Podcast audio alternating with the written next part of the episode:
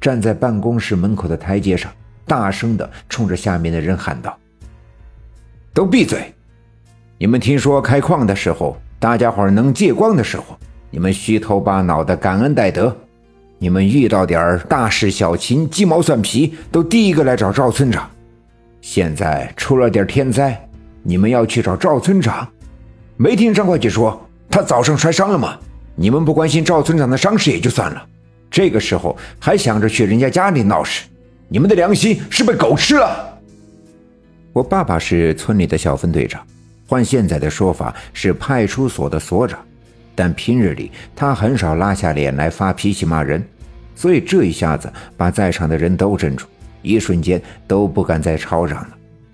张会计赶紧站出来打圆场，冲着大家伙说道：“都回去吧。”先回去，下了这么大的冰雨，这是天灾，谁也没办法。等明天赵村长好点了，我们再商量商量。那些挨了骂的人们，尽管心里不舒坦，但也没敢再多说什么。三个一群，两个一伙的散去。我爸爸这才叹了一口气，跟张会计一起回到村部的办公室。村部办公室早上没生火炉，冷得伸不出手。张会计说。村部后面那点木柴啊，都被这场冰雨冻住。哎，就算是砸破冰壳把柴火拽出来啊，也都湿透了，没法烧呀。况且只剩下这点木头了，那些软柴火也都湿透，不能点火了，所以也只好将就了。这也是没办法的事，只能等天气变暖，冰层开化了。我爸爸站起身，离开村部。到赵村长家看望。赵村长虽然摔得不轻，但没生命的危险。刘振刚干了大半辈子的大夫，医术高明，所以赵村长只需要好好的躺着静养就可以。我爸爸离开赵村长家，回家之前顺路去了李文丽家的小卖店，打算买点饼干、馒头。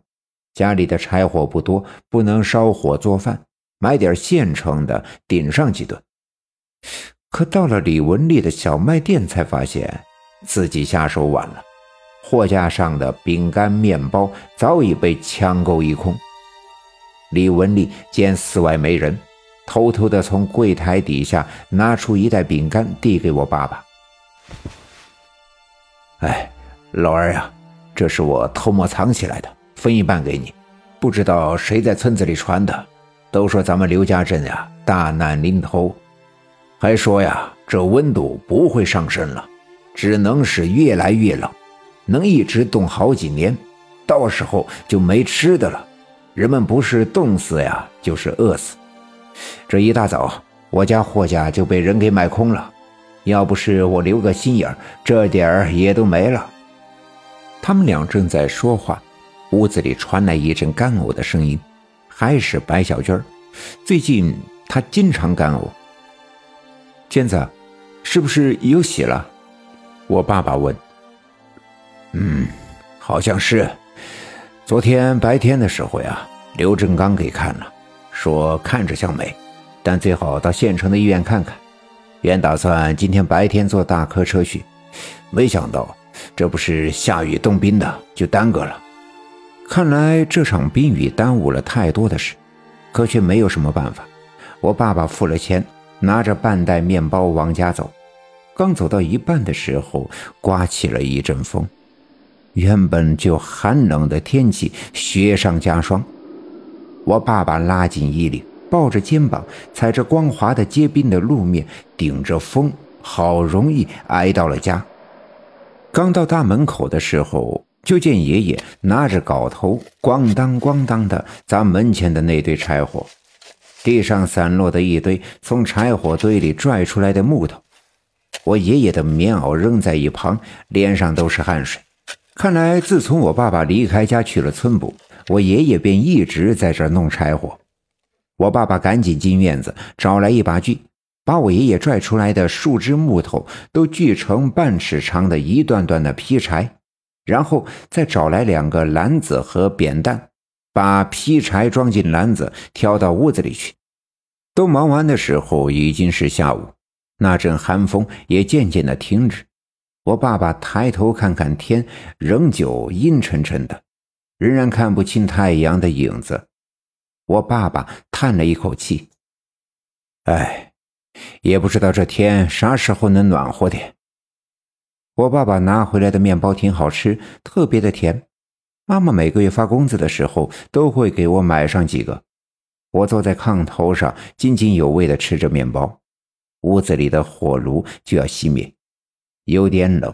我穿鞋下地，打算去外屋拿两块木头放进火炉。